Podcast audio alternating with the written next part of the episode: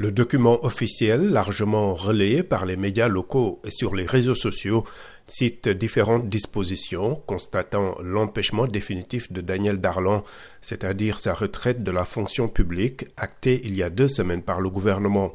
Cette décision, rejetée par l'intéressé, a suscité une vague de réactions. Certains y voient un lien avec la décision de la Cour d'annuler le mois dernier des décrets créant un comité chargé de rédiger une nouvelle constitution. L'opposition, qui avait saisi la Cour, soupçonne qu'une nouvelle loi fondamentale autorise le chef de l'État à briguer un troisième mandat. Le week-end dernier, plusieurs milliers de personnes ont manifesté à Bangui pour exiger un référendum pour permettre au président Touadéra de briguer un troisième mandat.